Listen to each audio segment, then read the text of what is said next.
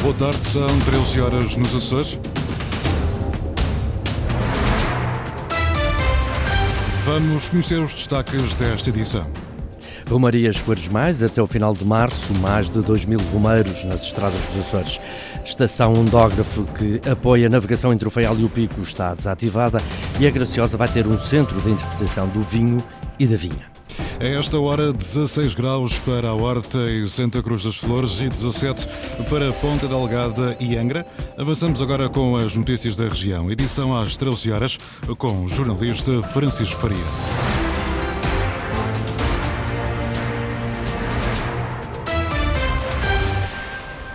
Estão de regresso as Romarias Cores Mais aos Açores, de hoje até 28 de março, mais de 2 mil romeiros nas estradas, a maior número na ilha de São Miguel. Esta é uma manifestação religiosa que pode ser em breve património cultural e material da humanidade, Sandra Pimenta.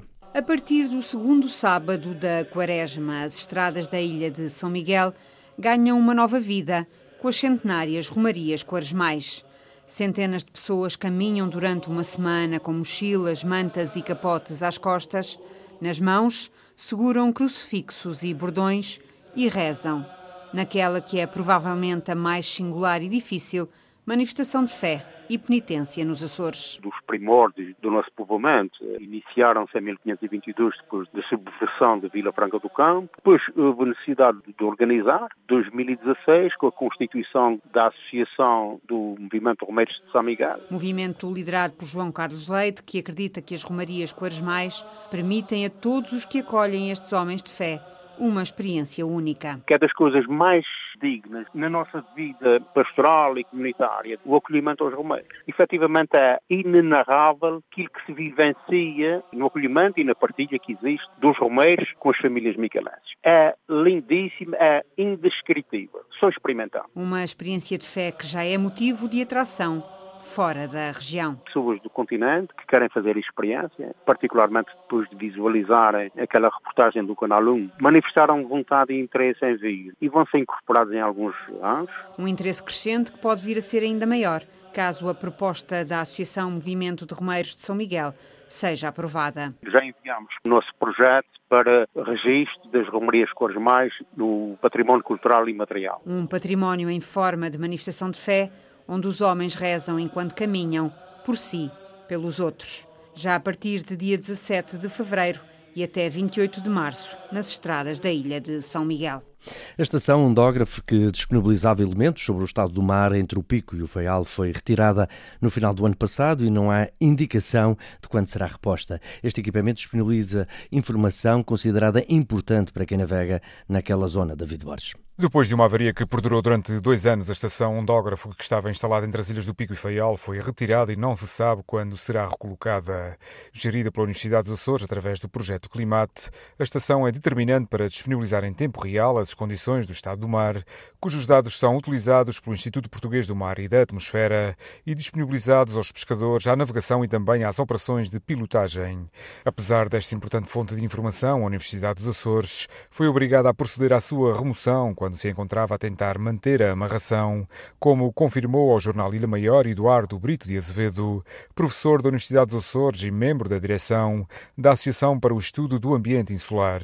Neste momento não existem garantias de quando é que será reposta a estação, estando os responsáveis pelo projeto Climate a aguardar por condições financeiras para a sua reposição, o que poderá acontecer ainda no decorrer deste ano. Cada boia custa no mínimo 60 mil euros, sem contar com os encargos de instalação do equipamento a estação entre o Pico e o Faial não foi, aliás, a primeira a deixar de estar disponível. Desde o início do projeto já se perderam quatro boias ondógrafo. A última a desaparecer foi a de São Miguel no final do ano de 2023. Recuperação de estradas em Santa Maria. A Câmara Municipal de Vila de Porto diz estar disponível para ajudar nos trabalhos. São estradas regionais, mas a autarquia alega que a segurança rodoviária exige resposta urgente, António Pacheco. A Câmara de Vila de Porto quer ajudar na recuperação de duas vias na Baía da Maia que foram afetadas pelo mau tempo dos últimos tempos, num total de 600 metros. São duas ruas, uma que liga quatro residências e outra que dá acesso ao farol da Maia. Está num estado de degradação bastante acentuado. Ah, existem algumas questões relacionadas com a segurança do, dos taludes e que urge resolver. Existe também na própria Maia, já no, na parte mais central, uma via que dá acesso a habitações, habitações de, de imigrantes que atualmente não, não estão cá.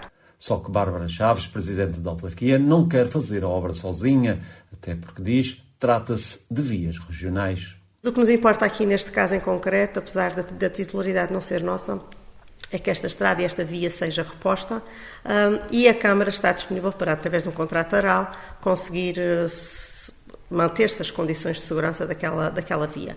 A autarca salienta que o investimento não é elevado. Não, não creio que seja muito cara. Tem a, um, a regularização dos taludes, um, uh, que, são, que será sem dúvida a parte mais onerosa. Não temos quantificado, como é óbvio, mas de qualquer forma não creio que seja uma obra de, de, de milhões. Portanto, será uma, uma, obra de fácil uh, solução. Um, tem é que ter uma iniciativa de quem é o titular daquela via. A autarquia mariense já enviou outras propostas de recuperação ao governo para se efetuar outras intervenções em diferentes locais da ilha, com o apoio da Câmara de Vila do Porto. Graciosa, com Centro de Interpretação da Vinha e do Vinho, vai ser na antiga Escola do Bom Jesus, que já está em obras, diz a Junta de Freguesia de Santa Cruz. A autarquia avançou com verbas próprias, alega que não recebeu qualquer apoio do Governo Regional, Luís Costa.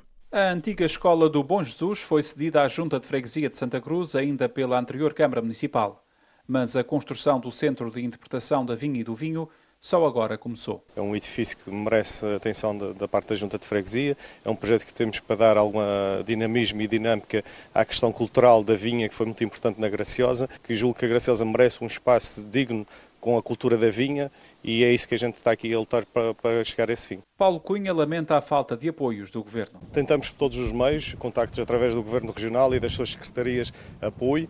Foi sempre rejeitado, uns disseram que não eram da sua área, outros disseram que não nos podiam apoiar e tomamos a decisão de, de começar a obra para, para, com os nossos meios, que vamos tentar fazer. O Presidente da Junta de Freguesia de Santa Cruz da Graciosa reconhece que sem apoio as obras orçadas em 100 mil euros serão faseadas e vão demorar mais tempo. Vamos tentar mais uma vez algum apoio através de alguma secretaria, mas já tivemos respostas negativas, mas nunca perdemos a esperança. Agora vamos por fases, estamos na situação agora de colocação do, do teto, vamos colocar o teto e tentar eh, fechar o edifício e depois mesmo com os nossos eh, trabalhadores vamos tentar as obras interiores, ver se a gente consegue, pelo menos essa fase agora inicial. A escola primária do Bom Jesus funcionou até 1991.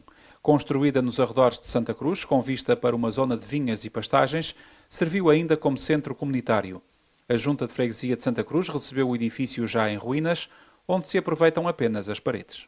É o terceiro volume da coleção Guias Práticos do Património Natural dos Açores, dedicado à geodiversidade única do arquipélago. Foi apresentado ontem, é da autoria do professor universitário e vulcanólogo João Carlos Nunes e traz exemplos que merecem explicação ao pormenor, diz o autor geopaisagens, os geossítios, mas também rochas, estruturas, vulcões, que muitas vezes a população ou mesmo os visitantes observam e nem sempre têm a noção de como é que estas estruturas se formam, quais são os processos que estão associados do ponto de vista geológico.